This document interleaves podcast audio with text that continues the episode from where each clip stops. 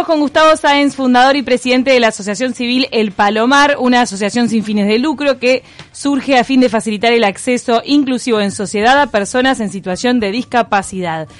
¿Qué tal, Gustavo? Buenos días a todos y muchas gracias por permitirnos estar hoy aquí. Nació por un sueño personal. Sí, esto hace mucho tiempo. Yo hace 25 años quedo cuadripléjico y desde ahí siempre me pregunté el por qué me había pasado esto y y bueno, hoy vamos en busca de ese para qué, a tratar de, darle un poco de oportunidades a niños de bajos recursos, con discapacidades y tratar de, generar un programa que es el programa de ayuda al estudiante con discapacidad, dar charlas en distintos colegios que estén alineados con el tema de la discapacidad y tratar de, becarlos de nuestro lado para tratar de que, de que a través de este programa tengan esas oportunidades que quizás otras personas eh, las tenemos. Y la idea es un poco básicamente que se integren y y generar eh, concientización en los colegios y que gente o estudiantes de esos colegios puedan anotarse en este programa y, y desde el voluntariado tratar de que ambos se integren, un poco unir las partes. Y me imagino que habrá sido todo un proceso en estos este, estos años desde que bueno te pasó lo que te pasó hasta bueno poder entender, aceptar e intentar ahora dar una mano y ayudar a otros desde tu experiencia, porque no se termina el mundo. No, exactamente, sí. Eh, la ONG que estamos formando es consecuencia de muchas cosas, es consecuencia de que mi padre desde chiquito no estuvo, siempre tuve un sueño de hacer algo por él, por eso es el palomar. Mi padre era colombófilo, criaba palomas mensajeras eh, entonces eh, es un poco lo de mi padre, es un poco la vida mismo de uno mismo, que he tenido la oportunidad de, no poder caminar y hoy caminar.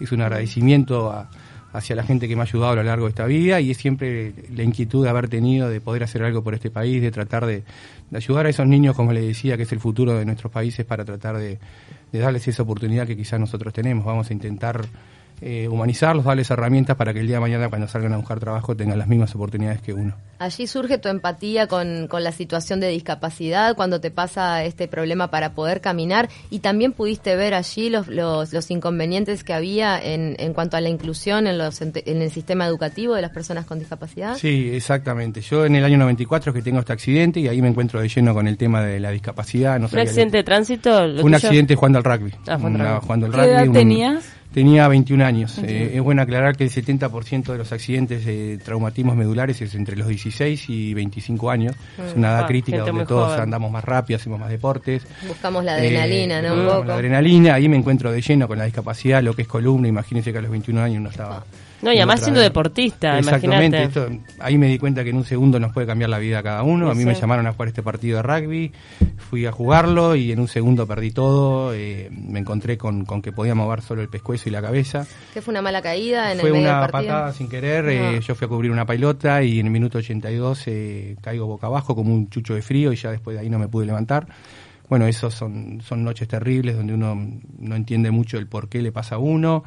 Eh, siempre digo, esas noches de silencio en un hospital son terribles, ahí es donde uno empieza a tratar de, de contar ovejitas, a ver para tratar que pasen esas noches y bueno, eh, ahí donde uno aprende también que la mente es importantísimo, la fe, el positivismo, la gana de vivir. Donde uno aprende a eh, dominar la mente también, ¿no? Exactamente, a dominar la mente.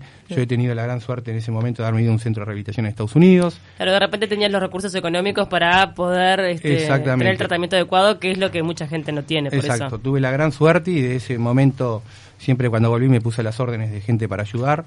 Eh, gente que pasa un poco por lo mismo, porque es muy importante el apoyo en ese caso de alguien que pasó por eso. ¿Y lograste integrarte a un mercado de trabajo después? Logré hacer dos carreras, logré trabajar, sí, más de 10, 11 años, pero siempre con esta inquietud y bueno, hoy eh, se alinearon los astros y, y me considero que es el momento justo para hacerlo. Pero volviendo a la pregunta inicial, sí, siempre el tema de discapacidad me preocupa, me preocupó.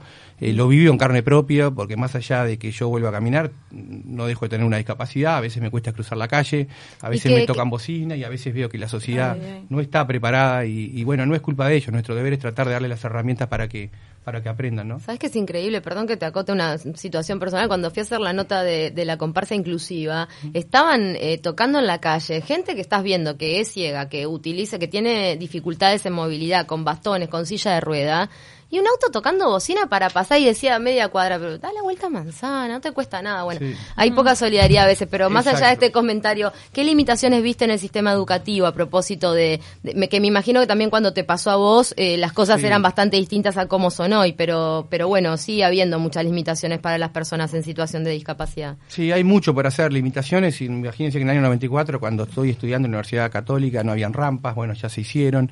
Mm. Eh, se ha avanzado mucho, pero hay mucho por hacer, sobre todo concientización, eh, enseñar a la gente a veces cómo ayudar a alguna persona a cruzar la calle, o que no hay que tocarle bocina, o que no hay que estacionar en lugares eh, para discapacitados. Nosotros generalmente pegamos calcomanías y tratamos de darle un poco eh, la enseñanza, pero bueno, a veces es difícil, por eso yo durante los últimos años lo hice anónimamente individual, por eso he decidido formar este equipo de gente eh, para tratar de ir en equipo y para tratar de, formarlos desde chico para como cuando cumplan cierta edad puedan resolver por sí mismos. Una gran limitante es el transporte, ¿no? El hecho del acceso al centro educativo, porque muchos este ómnibus no están habilitados, son muy pocos los que son inclusivos y la gente a veces no tiene posibilidad de pagar un remis O, o, tener un vehículo a disposición. Lamentablemente no, yo siempre digo atrás de un una silla de rueda, una discapacidad, hay muchas cosas más. Está la familia, están los bajos recursos. Eh, nosotros también les vamos a ofrecer esa logística para llegar a esos colegios, vamos a hacer un seguimiento a través de la familia. Es decir, hay un departamento de psicólogos trabajando en esto, desarrollando un programa que no se ha hecho en el mundo, es un programa que yo aprendo en el año 97 cuando voy a la Universidad Carlos III de Madrid a nivel universitario, pero no a nivel primaria, secundaria, inicial. Considero, vuelvo a repetir, que el futuro está ahí de los niños nuestros. ¿Qué especializaste, Gustavo? Yo estudié administración de empresas, después contador y después eh, finanzas en la Universidad Carlos III, siempre alrededor de números. ¿Qué viste en ese programa que era para la universidad y que se puede aplicar entonces para, para edades más tempranas que te maravilló tanto? Y ese programa es un programa que me encuentro en esa facultad con los creadores de este programa que hoy viven en Washington donde tenían inquietudes de universitarios que no podían estudiar como nosotros, estudiantes que tenían baja visión o estudiantes que no podían acceder por lo que hablábamos anteriormente de la logística. Mm. Entonces nosotros nos anotábamos y yo le leía mientras estudiaba, algún, eso permitía que algún estudiante que que no que fuese ciego podía estudiar o cuando me iba a la universidad levantaba a alguna persona en silla de ruedas y le arrimaba a la universidad. Es decir, era unir esfuerzos entre todos para permitirle a otro estudiar como nosotros. O sea, como una comunidad de colaboración. De colaboración. Eso es un programa que actualmente se mantiene en la Universidad Carlos III de Madrid, pero no se ha desarrollado lo que es a nivel primaria, secundaria. Nosotros vamos a intentar desde ese lado eh, ir un paso más abajo y, bueno, a ver cómo, cómo resuelve. Por eso nuestro primer, nuestra primera idea es un poco los primer, el primer año es becar seis o siete niños para nosotros aprender un poco también. Ah, qué bueno. Gustavo, ¿qué opinas de la nueva ley de inclusión laboral para personas con discapacidad? Te digo porque hay mucha gente que la mm. critica diciendo no va por ahí, digo, formar estos chiquilines para que después puedan insertarse de una forma este bien, bien interesante. O hay gente que dice no, bueno, es el atajo necesario. A mí me parece bien, digo, todo lo que sea en pos de la discapacidad me parece bien. Lógicamente hay que darle algún retoque, eh, pero es un punto de partida, ¿no? Eh, y sí, quizás no hay tanta gente preparada hoy para, para esa ley. Bueno, nosotros vamos a intentar prepararlos, eh, pero, pero me parece que es un buen punto de partida. La gente ya está hablando más de esto. hay que darle oportunidades a esa gente porque en definitiva son humanos como nosotros, quizás no, no, no, tienen la misma suerte, pero, pero me parece bien, sí, hay que darle algunos toques, pero me parece que es el camino correcto. Vemos que tu fundación tiene dos padrinos importantes, el pulpo Alexis Viera y también el sacerdote Juan Andrés Gordo Verde, conocido como el Gordo Verde. ¿Cuánta gente más te, te, acompaña en el Palomar? Y bueno, cuando resolvimos esto hace cuatro meses y medio, los primeros con los cuales hablo es con ellos, que los dos tienen cada uno una historia, y después me apoyé en los amigos de toda la vida, eh, intento en esto que haya mucha credibilidad, gente que, que esté concientizado con la ayuda al, al prójimo, el amor. Eh, pero son los amigos de toda la vida, gente que he conocido a lo largo de, este tiempo de ayuda, gente que sé que está alineado y que, y que queremos eh, dar una mano ¿no? a, estos, a estos niños. O sea que para llevarlo a tierra, el programa lo que propone es agarrar algunos, algunos gurises, becarlos y que tengan esa, esa, eh, ese apoyo en infraestructura, en lo que necesiten para poder ir avanzando en sus estudios. Sí, básicamente sí, es lo que va a ser el Departamento de Psicología y de nuestro lugar ir a dar charlas a esos colegios que quizás en principio vamos a, a arrancar con los que estén más alineados con los que ya tengan niños discapacitados. Entonces la idea es primero eh, concientizar al colegio a través de charlas motivacionales. Sí, la integración es fundamental. Es fundamental. Entonces nosotros primero vamos a ir a dar esas charlas motivacionales, como puede ser el pulpo, yo u otras personas con historias interesantes, a los profesores, desde ahí generar alguna rampa si es necesario, marcar el camino y luego becar ese niño y desde ese lugar que se anoten los otros niños, generar ese programa y ahí generar esa concientización. ¿Y el Palomar ya cuenta con aportes de empresas para no, no, esto, como les digo, hace cuatro meses fue todo muy rápido, yo arranqué solo, después me, me apoyé en mis padrinos, en la gente que está ayudando y lo, hoy lo hago individualmente. Así que estás difundiendo. A voluntad.